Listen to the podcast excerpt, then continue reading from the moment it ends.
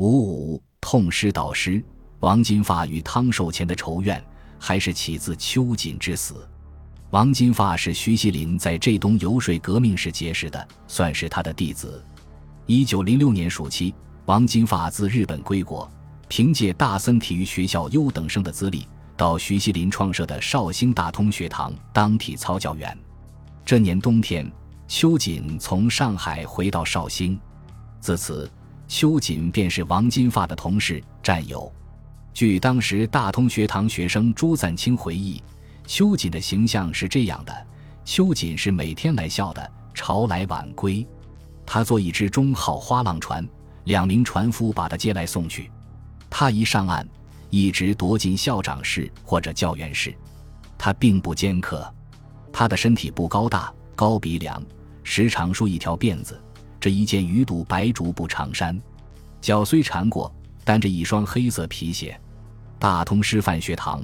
秋瑾不太与学生打交道，但王金发与之交往颇密，而且很崇拜这位巾帼英豪。有一次，王金发带老师徐锡麟的密信去给秋瑾，回来后写了两句诗：“莫道男儿尽豪侠，英雄还让女儿战。”他后来流亡上海，开办了一所学校，作为反元基地，名字即叫敬雄女校，以纪念号为敬雄女士的秋瑾。一九零七年五月。秋瑾在绍兴召集浙东光复军，推在安徽的徐锡麟为首领，自任协领。王金发任光复八军中的义军分统，主要负责家乡圣县的会党联络。秋瑾的计划是先在金华、楚州发动起义，待杭州清兵出援这两处，再以圣县光复军急袭杭州，一举奏功。故此，圣县军是浙东光复军的精锐。人数也超过四分之一。起义日期先是定于阴历五月廿六，徐锡麟将于同日在安庆发动。后来因为准备未妥，金华等地又有泄密迹象，秋瑾将日期改在六月初始。五月廿六，徐锡麟刺杀恩明后死难。王金发在圣县看到上海报纸消息，立即率三十多人于念九日夜赶到绍兴。按王金发的想法。大通学堂立即起事，先杀绍兴知府贵福，再谋攻杭。秋瑾则坚持等到六月初时。我猜秋瑾听到徐锡麟死事的消息，已觉时无可为，无意让大通学堂学生冒险。知府贵福肯定比秋瑾更紧张，他与大通学堂的关系颇深。秋瑾还在他家里当过家庭教师，认过太夫人做干娘。早前有人在绍兴大街小巷张贴揭帖，称大通学堂为匪科，他也没有过问太多，因此所谓胡道南等绅士告密，其实多半是借口。这场起义根本没有太多秘密。贵福唯一可做的事，就是连夜赶往杭州，请来新军弹压事变。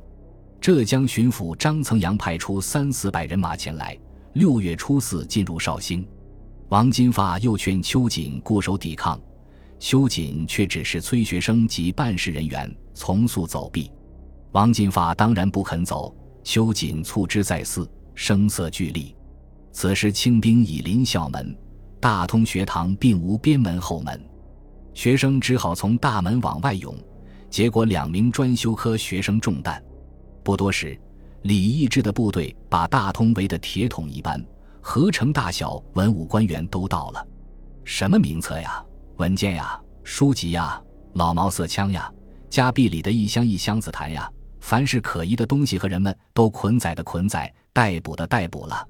王金发就在这个时候于墙渡江而去，他深夜返家别母，再仓促出奔，其母逃走，其妻沈雄清被捕。沈氏学了水壶里宋江的手段。在公堂上撒屎拉尿、胡言乱语，地方官拿他也没办法，只得骂几句土匪婆后收监。六月六日，秋瑾就义于古轩亭口。在王金发从事革命的岁月里，称得上他导师的，大约便是徐锡麟与秋瑾二人。两位导师不到十日内皆死于清廷之手，对念四岁的王金发来说，是怎样的一种打击？